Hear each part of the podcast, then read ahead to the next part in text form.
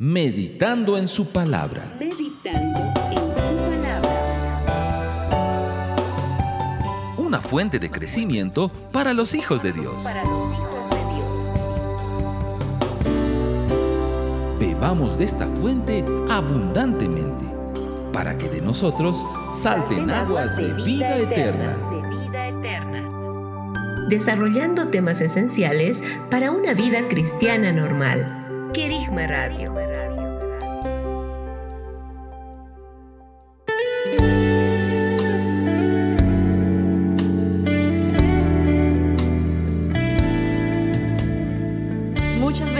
Para todos. Soy Marcela Gaitán. Me comunico desde la ciudad de Orlando, Florida. Y bienvenido a nuestro programa Meditando en su palabra. Una vez más nos disponemos a escuchar al Padre, a meditar en Él, en su palabra, la cual es agua de vida para todos nosotros. El tiempo que estamos viviendo es un tiempo histórico, una pandemia mundial que ha detenido el ciclo normal en el cual se movía el mundo entero.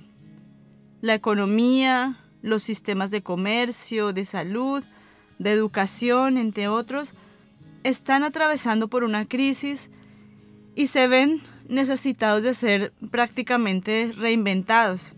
Es un tiempo de muchos cambios el que estamos viviendo. Y muchas veces podemos experimentar esta crisis, algunos más de cerca, otros más de lejos.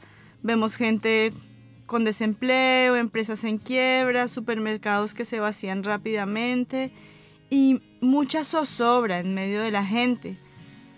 Sin embargo, en medio de todo esto, hay una fuente, hay una fuente del Espíritu que se ha abierto y que está desbordando agua viva. Y todo aquel que pone su mirada en Jesucristo, unido, arraigado a la fe, puede ser saciado con esa agua. Es muy importante que en este tiempo, en el venidero, nosotros nos apartemos de las noticias. Ciertamente hemos podido ver que las noticias son como barro, son como aguas de barro que, que nos salpican, que taponan nuestros oídos. Y es muy importante que nosotros entendamos que necesitamos vivir también un tiempo de separación. Los cielos se están abriendo de una forma muy especial y los hijos que están escuchando pueden acercarse y beber. Cuán imprescindible es la fe para este tiempo. Ahora bien, así como esta fuente de aguas, de aguas vivas, está abierta, la manera en la que reaccionamos frente a ella también es determinante. El día de hoy en este devocional estaremos revisando algunos pasajes que nos permitirán sumergirnos más en la revelación de las aguas y su vital importancia para ser transpuestos de una posición a otra. Acompáñenos, por favor.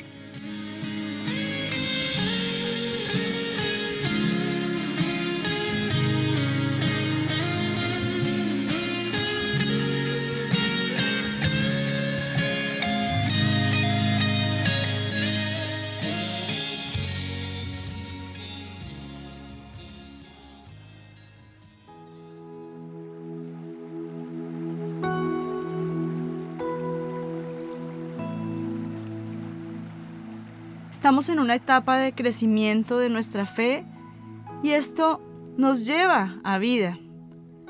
Necesitamos migrar de nuestra fe a la fe del Hijo de Dios. Hay ventanas de tiempo que Dios abre y son oportunidades para avanzar.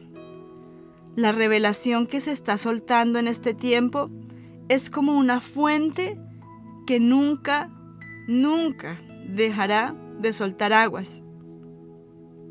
En el libro de Isaías hay una promesa para nosotros. Le pido que venga conmigo a Isaías 58, verso 11. Y el Señor te guiará continuamente, Saciará tu deseo en los lugares áridos y dará vigor a tus huesos. Serás como huerto regado y como manantial cuyas aguas nunca faltan. Hay un diseño, y es que las aguas fluyan a nuestro alrededor. Aún en medio de situaciones difíciles donde nuestra fe se debilita, como cuando necesitamos un milagro de sanidad, cuando esperamos la conversión de un ser querido, cuando estamos necesitados de ayuda económica o cuando no vemos respuestas en diferentes áreas. ¿La fe se puede desgastar? Sí, sí se puede, pero pasar por las aguas cada vez que sea necesario renueva nuestras aguas internas y aún renueva nuestra fe. Así como dice el Salmo 107, versos 8 al 9.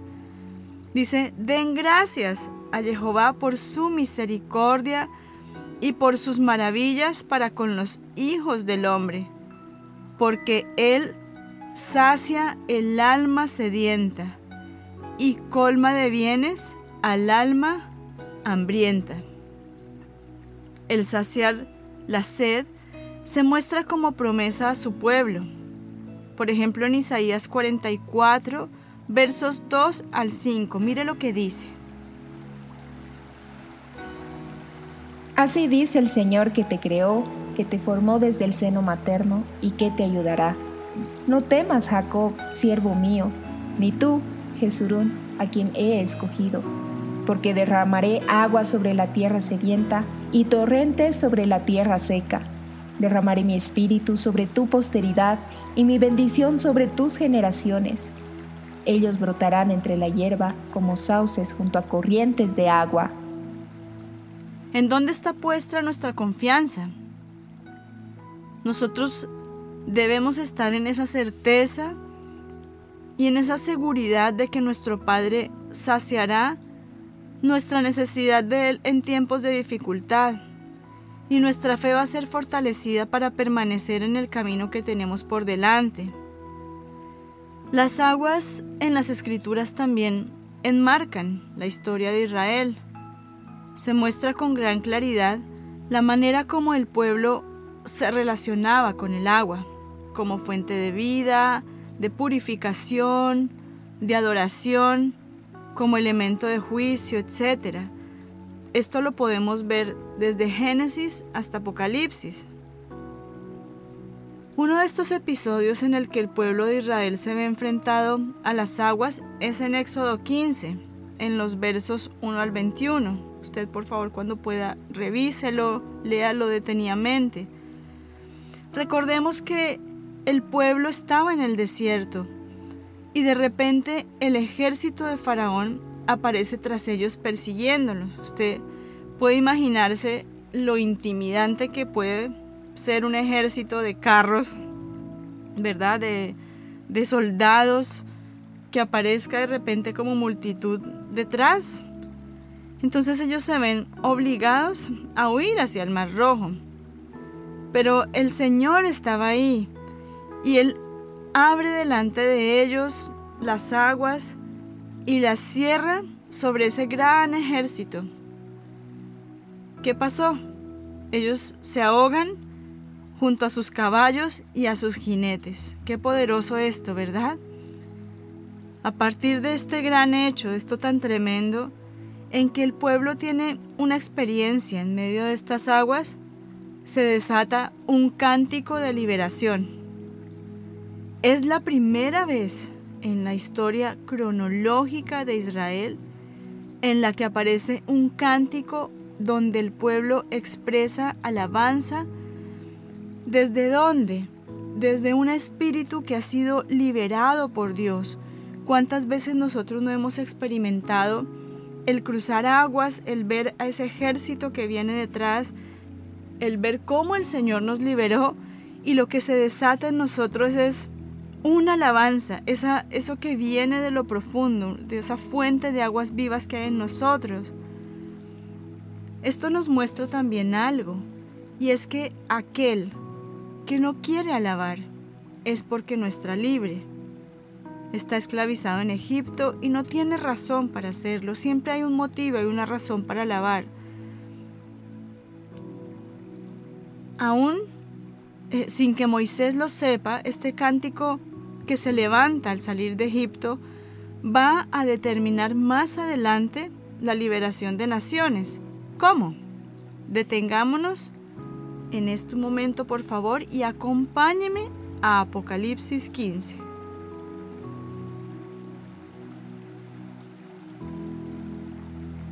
Y vi también en el cielo otra señal grande y espantosa. Siete ángeles que tienen las siete postreras plagas, porque en ellas se ha consumado la ira de Dios.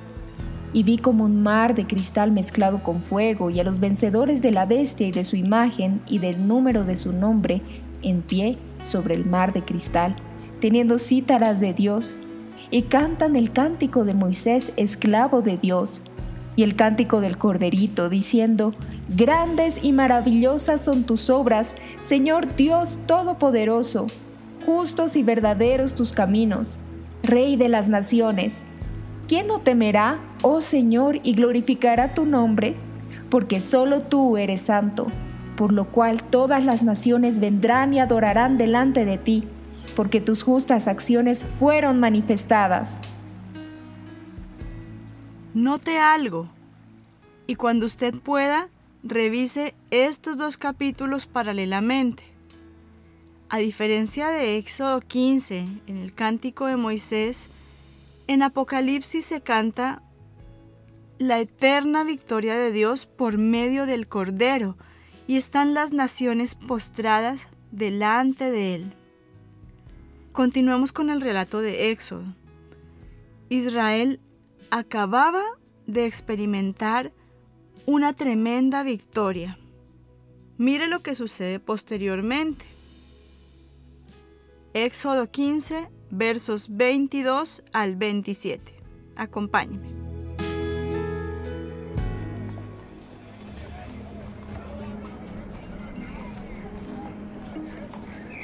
Y Moisés hizo que Israel partiera del Mar Rojo, y salieron al desierto de Shur y anduvieron tres días por el desierto y no hallaron agua. Y llegaron a Mara, pero no podían beber de Mara porque era amarga. Por eso su nombre fue llamado Mara. Y murmuró el pueblo contra Moisés diciendo, ¿qué beberemos? Entonces él clamó a Jehová y Jehová le mostró un madero, el cual echó en las aguas y las aguas fueron endulzadas. Allí le puso estatuto y decreto, y allí lo probó y dijo, Si oyes diligentemente la voz de Jehová tu Elohim, y haces lo recto ante sus ojos, y prestas oído a sus mandamientos, y guardas todos sus estatutos, ninguna dolencia de las que puse sobre Egipto pondré sobre ti, porque yo soy Jehová tu sanador. Y llegaron a Elim, y había allí doce fuentes de agua y setenta palmeras, y acamparon allí junto a las aguas. En esa ocasión, Moisés, después de dar gloria y presentar sacrificio de alabanza, dirige al pueblo a salir y andar por el desierto, donde Israel enfrenta un largo y difícil viaje.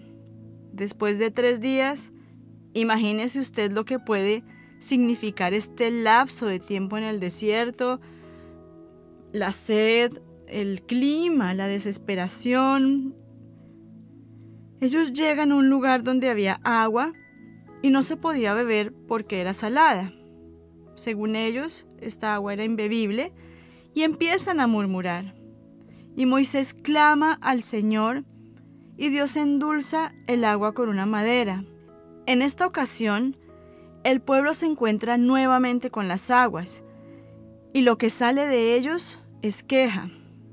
Se le hace esto cercano es muy común que la gente hable más de lo que no le gusta que de lo que Dios ha hecho. ¿Se ha puesto a pensar en esto? ¿Será que estamos muchas veces más enfocados en lo que nos falta y no en lo que ya tenemos en Dios? Cada vez que nos quejamos de lo que tenemos, estamos expresando nuestro desacuerdo con la voluntad de Dios entonces no es, toda nuestra queja siempre va a ir dirigida hacia Él, porque si declaramos que todo lo que tenemos proviene de Él, Él es nuestro, nuestro sustentador, nuestro proveedor, pero paralelamente a eso estamos en constante queja, pues ese es el agua que en ese momento se está manifestando en nosotros. Para el pueblo de Israel, esa era el agua que en ese momento Dios había provisto para ellos. Entonces, amados, hablar más de lo que nos disgusta, sin duda alguna nos conecta a esas aguas amargas.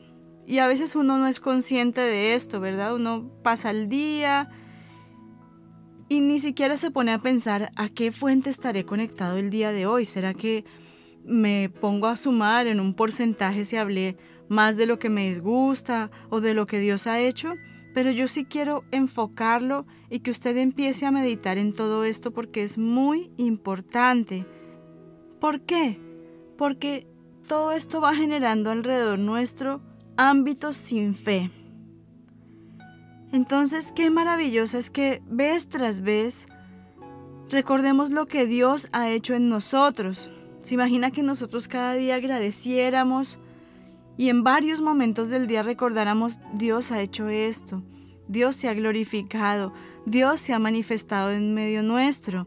Yo creo que esa es una muy buena estrategia también para vencer la murmuración, que es algo también muy común en medio de nuestras culturas. Es en medio de esa gratitud, es en medio de ese hablar correctamente, es en medio de esa adoración que somos libertados de toda memoria que Egipto dejó en nosotros o que quiere replicar en nosotros. Ahora, es muy interesante que Él no solo endulza las aguas, sino que pone por estatuto y decreto. Recuerde que un estatuto es algo permanente, es algo inconmovible. Regresemos de nuevo al pasaje.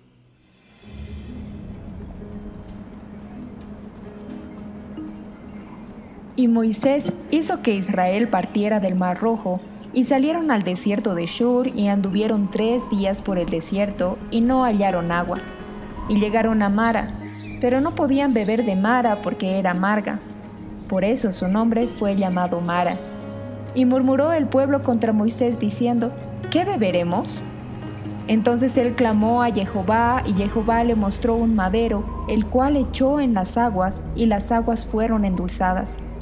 Allí le puso estatuto y decreto, y allí lo probó y dijo, Si oyes diligentemente la voz de Jehová tu Elohim, y haces lo recto ante sus ojos, y prestas oído a sus mandamientos, y guardas todos sus estatutos, ninguna dolencia de las que puse sobre Egipto pondré sobre ti, porque yo soy Jehová tu sanador.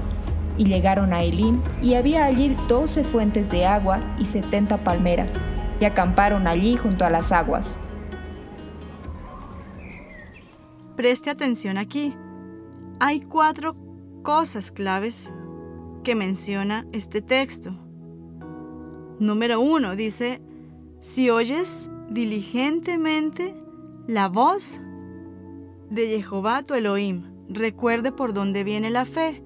La fe viene por el oír.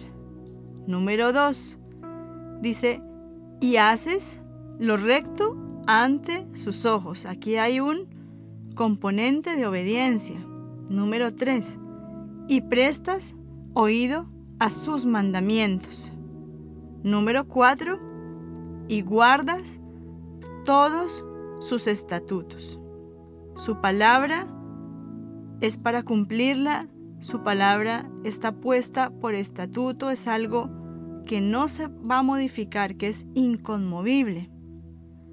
Ahora, mire lo que dice ahí, dice, ninguna dolencia de las que puse sobre Egipto pondré sobre ti, porque yo soy Jehová tu sanador. Y llegaron a Elim, y había allí doce fuentes de agua y setenta palmeras, y acamparon allí junto a las aguas. Entonces note que aquí también hay un componente de de Dios manifiesto como sanador. Entonces tendrá que ver nuestro hablar, tendrá que ver la forma como nosotros expresamos lo que pensamos, el estar conectados a una fuente correcta o a una fuente incorrecta y qué tiene que ver esto también con nuestra salud. Yo se lo dejo ahí para que lo medite. En la versión Biblia de las Américas, mire lo que dice el verso 25. Entonces él clamó al Señor y el Señor le mostró un árbol y él lo echó en las aguas y las aguas se volvieron dulces. Y Dios les dio allí un estatuto y una ordenanza y allí los puso a prueba. Amados, ¿no es Cristo mismo ese árbol? Esa agua viva que endulza, alinea nuestras vidas y purifica nuestras aguas? Lo primero que Dios cambia cuando entramos al reino es nuestra forma de hablar. ¿Por qué? Porque el hablar nos conecta. Hablar permite que se reconozca con qué reino estamos unidos. El reino se manifiesta a través de las palabras y los hechos de Jesús. Recuerde que Él hablaba como quien tenía autoridad. Entonces, lo que nos delata o manifiesta de dónde somos, si es que somos de arriba o de abajo, por decirlo de una forma gráfica, es la forma en la que hablamos. Frente a las aguas del Espíritu, siempre nuestra actitud debe ser adoración y no queja. Estas aguas no son naturales, se llaman así porque dependen de una fuente. Están limpias, son purificadas. Nos limpian, nos purifican, nos santifican. Es su mismo espíritu esa fuente. Entonces, meditemos a qué fuente de aguas estamos conectados. Creo que es un buen momento para que adoremos.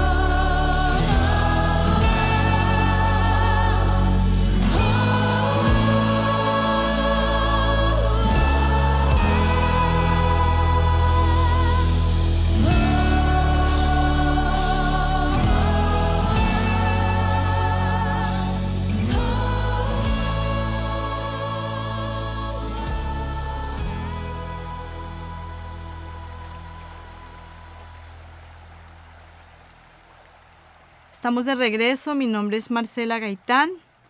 Estamos en nuestro programa Meditando en su palabra. En el segmento anterior hablamos de cómo el Señor derrama agua al sediento y solo Él es la fuente que sacia nuestra sed. También hablamos de la importancia de estar conectados a la fuente correcta. Hay una sola fuente y es la fuente de aguas vivas. En el libro de Génesis vemos un relato del establecimiento de la vida. Empieza en la nada y termina con una familia, ¿verdad? Acompáñeme al libro de Génesis, versos 1 al 2. En el principio creó Dios los cielos y la tierra, y la tierra estaba sin orden y vacía, y las tinieblas cubrían la superficie del abismo, y el Espíritu de Dios se movía sobre la superficie de las aguas. Así estaba la creación, así estaba la persona que no conoce a Dios, así está el creyente que no ha experimentado la revelación de la mente de Cristo. El Espíritu de Dios se mueve sobre la faz de las aguas. Note por un momento lo que dice en el verso 2. Hay desorden, hay vaciedad, hay tiniebla, hay aguas. Para que el espíritu pueda establecerse, debe producirse sí o sí una separación.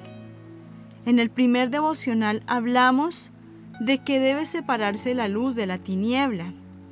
En el verso 3 Dios dijo, sea la luz. Y ya sabemos que la luz es una persona, que la luz es Cristo. En el libro de 2 Corintios capítulo 4, verso 6 dice, Pues Dios, que dijo que de las tinieblas resplandecerá la luz, es el que ha resplandecido en nuestros corazones para iluminación del conocimiento de la gloria de Dios en la faz de Cristo. Mire qué tremendo. Esto viene con la luz de Dios Dios nos ha pedido que circulemos a la luz del día. No somos de la noche, soy un ser de luz, no de la noche. Ese es el diseño del Padre para mi vida. Volvamos al libro de Génesis. Entonces dijo Dios, haya expansión en medio de las aguas y separe las aguas de las aguas. E hizo Dios la expansión y separó las aguas que estaban debajo de la expansión de las aguas que estaban sobre la expansión. Y fue así. Y llamó Dios a la expansión cielos, y fue la tarde y la mañana, el segundo día. Note, las aguas se separan, hay aguas superiores que se llaman nubes y hay aguas inferiores, las que están en estado líquido. Ahora, en medio de eso, en medio de esas aguas, en medio de esa expansión, va a moverse el Espíritu. Dios está creando allí la habitación donde el Espíritu va a moverse. Ahora, si no hay separación entre luz y tiniebla, ¿cómo va a poder moverse el Espíritu? ¿Qué aguas vamos a manifestar? ¿A qué fuente estamos conectados? Cada vez que viene un tiempo nuevo, hay un proceso. Y es un diseño que podemos ver en las escrituras. Israel está en el desierto, es pasado por las aguas, le es cambiada su dieta y luego es llevado a lugares de labranza para sembrar. Esto lo vemos vez tras vez. En Génesis 1.29 Dios pone a Adán en el huerto para que lo labrara, lo cuidara. En Génesis 8:22, después del diluvio, habló otra vez acerca de la siembra. Josué 5:12, el maná cesa de entrar a Canaán y deben sembrar. La primera parábola es la del sembrador.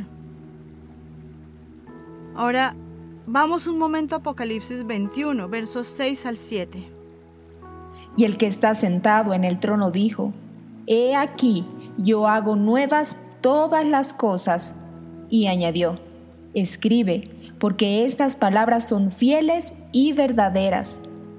También me dijo, hecho está, Yo soy el alfa y el omega, el principio y el fin. El que tiene sed, yo le daré gratuitamente de la fuente del agua de la vida. El vencedor heredará estas cosas, y yo seré su Dios, y él será mi hijo. En el corazón de Dios está el que se produzca una separación en nosotros, de luz y tiniebla, separación de aguas. Amados, permanezcamos conectados a su fuente y que en esos procesos crezcamos para asemejarnos a Él.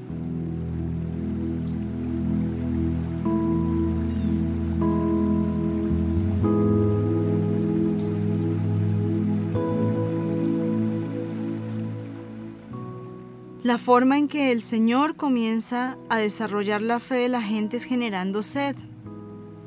El tema principal de Jesús en Juan 4, es un pasaje que conocemos muy bien, es el agua, y el agua es el espíritu.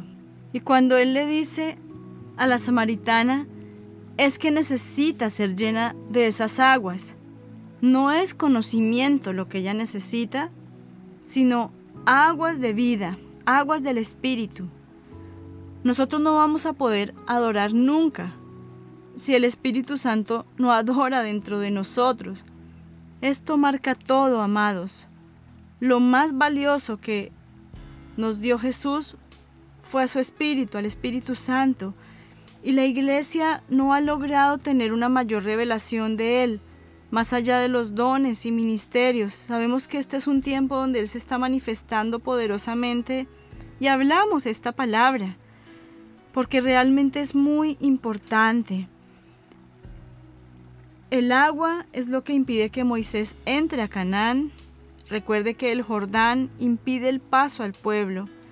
Pero hoy el agua ya no es un problema para nosotros. ¿Por qué? Porque Jesús es el agua viva y el Espíritu Santo. En Juan 4 dice, respondió Jesús y le dijo, si tú conocieras el don de Dios y quién es el que te dice, dame de beber, tú le habrías pedido a él y él te hubiera dado qué? Agua viva. Antes de sumergirnos más en Juan 4, quisiera que vayamos un momento a Génesis 24. En este pasaje se relata un diseño precioso de pacto. Al leer, vaya relacionando y diferenciando con la mujer de Juan 4. Vamos a Génesis 24, versos 42 al 46. Y llegué hoy a la fuente y dije, Oh Señor, Dios de mi Señor Abraham, si ahora quieres dar éxito a mi viaje en el cual ando, he aquí, estoy parado junto a la fuente de agua. Que la doncella que salga a sacar agua, y a quien yo diga, te ruego que me des de beber un poco de agua de tu cántaro, y ella me diga, bebe, y también sacaré para tus camellos, que sea ella la mujer que el Señor ha designado para el hijo de mi Señor. Antes de que yo hubiera terminado de hablar en mi corazón, he aquí Rebeca salió con su cántaro al hombro, y bajó a la fuente y sacó agua. Y yo le dije, te ruego que me des de beber. Y ella enseguida bajó el cántaro de su hombro y dijo, Bebe, y daré de beber también a tus camellos. De modo que bebí, y ella dio de beber también a mis camellos. ¿Qué características tenía Rebeca? Primero, ella era una doncella, una mujer virgen, guardada. Cuando el hombre le pide de beber, la mujer tiene agua para darle. Su cántaro puede recibir del agua para dar de beber. Ahora hagamos una comparación con la condición de la mujer en Juan 4. Ya no es una doncella, no se ha guardado para un solo marido, sino que ya había tenido cinco. Y con quien tiene relación ahora, tampoco es su marido. Además de eso, ella está seca, ha perdido su primer amor, está perdida en sus tradiciones y en la enemistad con los judíos. Entonces no tiene para dar de beber. Su cántaro no le sirve para recoger agua y darle. Está más metida en las complicaciones de la mente, ¿verdad? ¿Qué está haciendo Jesús con ella? Primero, está encendiendo su sed nuevamente. Se está haciendo deseable para ella, a tal punto que le dirá, yo quiero de esa agua. Jesús saciará su sed más adelante, pero antes de hacer eso, va aún más profundo y le dice, ve, llama a tu marido y ven. Ahora bien, Jesús sabía que ya no tenía marido. Entonces, ¿qué está haciendo? Está trayendo luz sobre su condición. Está separando las aguas muertas de las aguas de vida.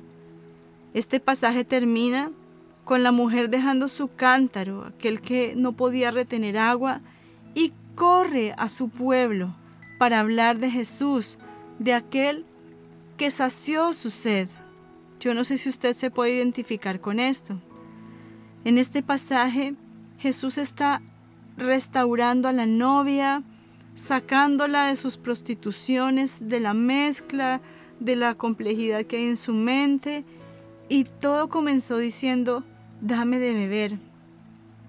Meditemos un momento en esto, por favor, porque es muy tremendo.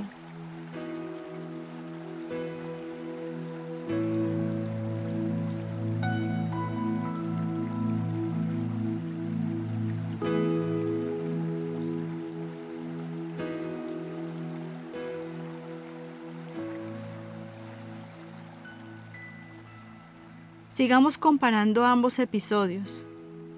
Vamos a Génesis capítulo 24, verso 60. Y bendijeron a Rebeca y le dijeron, que tú, hermana nuestra, te conviertas en millares de miriadas y posean tus enemigos la puerta de los que te aborrecen. La familia de Rebeca la bendice haciendo eco del pacto de Dios con Abraham. Ahí dice, conviértete en millares de millares. Ahora bien, sabemos que los descendientes de Abraham somos todos aquellos que nacemos en la fe. No es por línea sanguínea, eso lo hablamos en el devocional anterior, ¿recuerda? Sino que es por la fe que somos insertados en su descendencia. Entonces, cuando la mujer samaritana, haciendo ahora referencia a la mujer de Juan 4, bebe de esta agua, inmediatamente se convierte en aguas de vida. ¿Y qué hace? Ella comienza a extender la simiente de Abraham, que es por la fe. Comienza a predicar el Evangelio, comienza a dar testimonio de Jesús en medio de los samaritanos. Entonces, amados, ciertamente la palabra de Dios es veraz.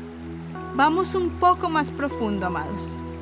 Apocalipsis capítulo 19 versos 6 al 8 dice, Y oí como la voz de una gran multitud, y como ruido de muchas aguas, y como estruendo de fuertes truenos que decían, Aleluya, porque el Señor Dios Todopoderoso reinó.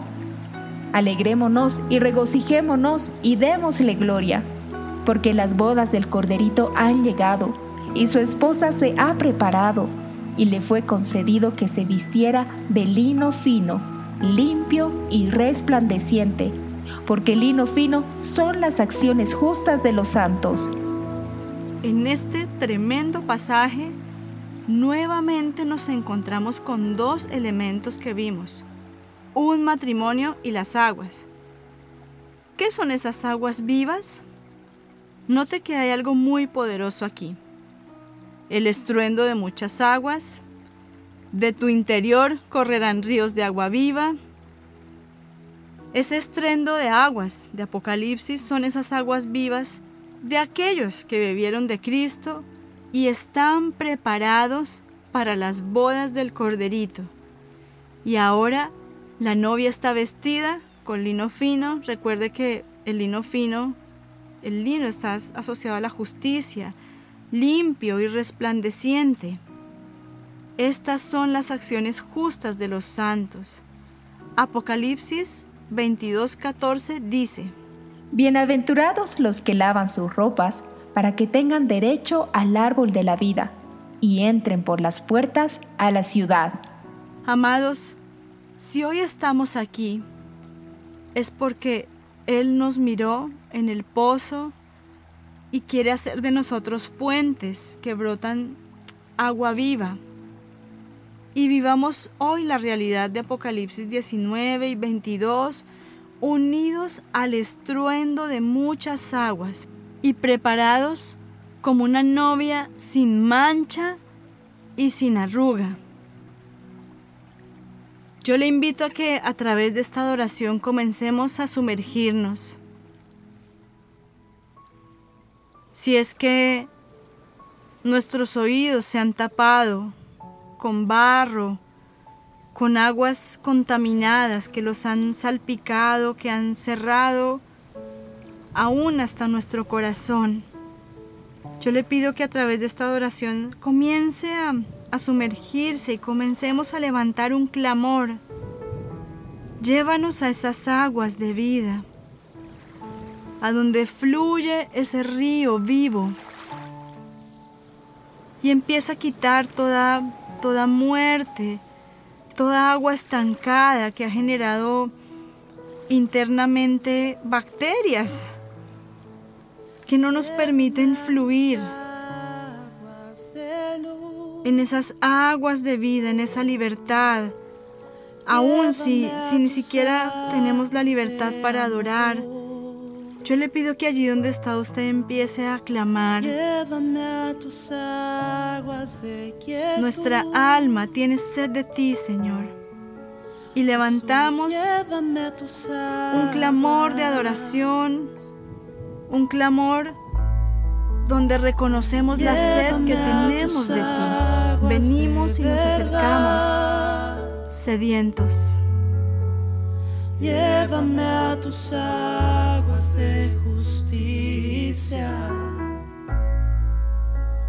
Llévame a tus aguas de perdón. Jesús, llévame a tus aguas. Llévame a tus aguas más profundas. Llévame donde tu río fluye. Yo quiero sumergirme en ti. Llévame a tus aguas más profundas. Llévame donde tu río fluye. Yo quiero sumergirme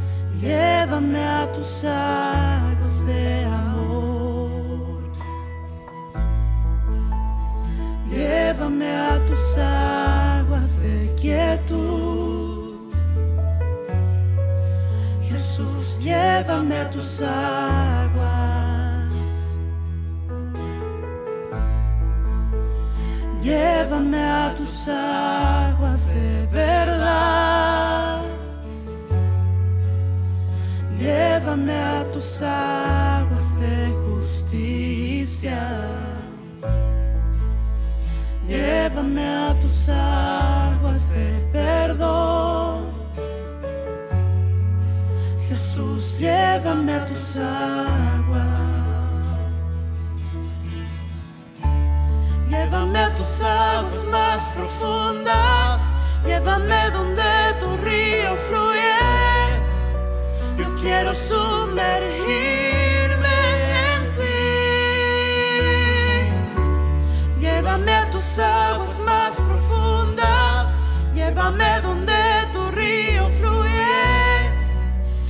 Yo quiero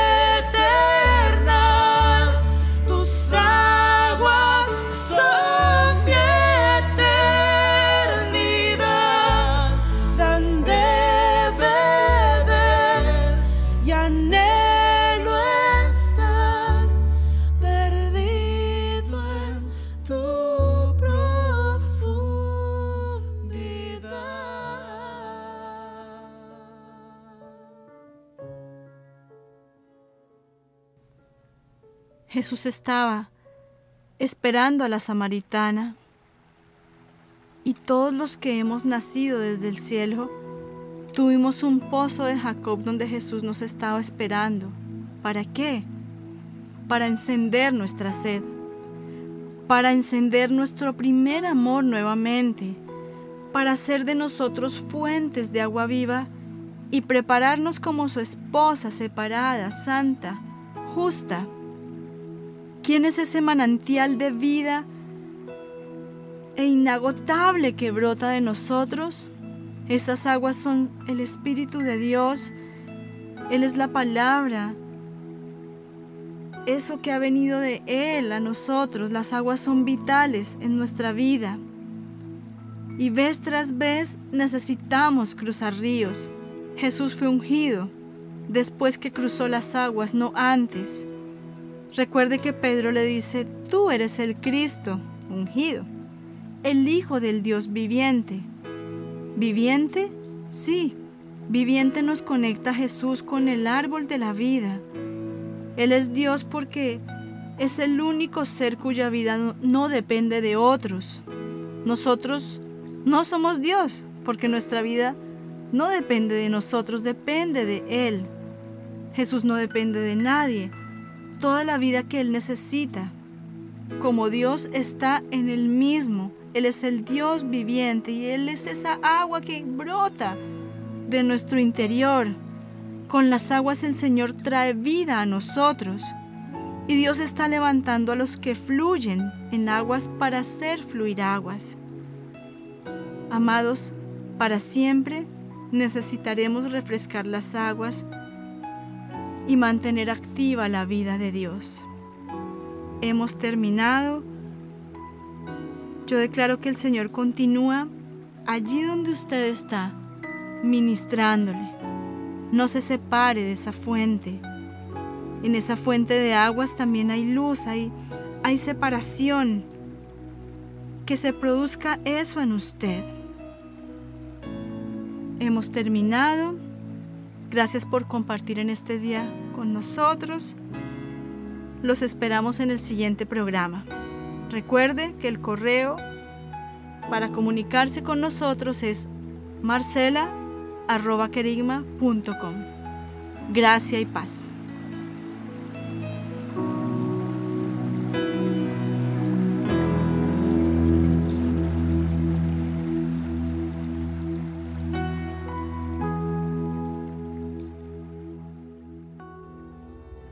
Aquí tu programa Meditando en su palabra. Una fuente de crecimiento para los hijos de Dios.